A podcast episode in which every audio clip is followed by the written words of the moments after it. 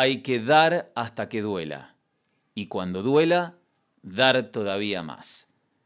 La frase la hemos escuchado tantas veces que hasta parece innecesario decir que pertenece a la Madre Teresa de Calcuta, un ser que desde su diminuto físico emanó una energía que trascendió las fronteras religiosas del mundo, porque gracias a su compromiso y carisma puso en acción al común denominador de todos los credos y creencias de buena fe, eso de amar al prójimo como a uno mismo. En el libro Teresa de Calcuta, la persona, Federico López de Rego cuenta la historia de la monja católica que dedicó toda su vida a ayudar a los pobres. Entrevistó a muchísimas personas cercanas a ella que le relataron infinidad de anécdotas que la describen de cuerpo y alma. Hay dos muy breves, unidas por el verbo dar. Dicen que una vez la Madre Teresa se enteró que había un matrimonio hindú que tenía ocho hijos y nada para comer. Entonces agarró un poco de arroz y se lo llevó. La mamá de los nenes dividió la comida y salió a la calle con la mitad del arroz.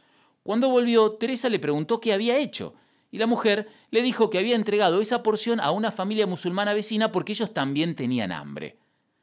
La monja se fue. Más adelante, contó que aquella noche no les dio más arroz, porque quería que ellos también pudiesen disfrutar de la alegría de dar. La otra anécdota está relacionada con el trabajo de las misioneras de la caridad, la congregación religiosa que la Santa Teresa de Calcuta fundó en 1950. Una vez les reprocharon la atención que le daban a los pobres, recriminándoles que eso los mantenía en la miseria. Caían siempre en la trillada frase sobre que es mejor enseñar a pescar a dar el pescado.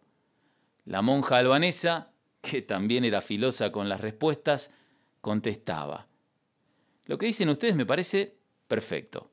Pero los pobres con los que nosotros trabajamos están tan débiles que no tienen fuerza ni siquiera para sostener la caña entre sus manos. Si les parece, nosotras les alimentamos para que adquieran esa fuerza y luego ustedes les enseñan a manejar la caña. Hay que dar hasta que duela y cuando duela, dar todavía más.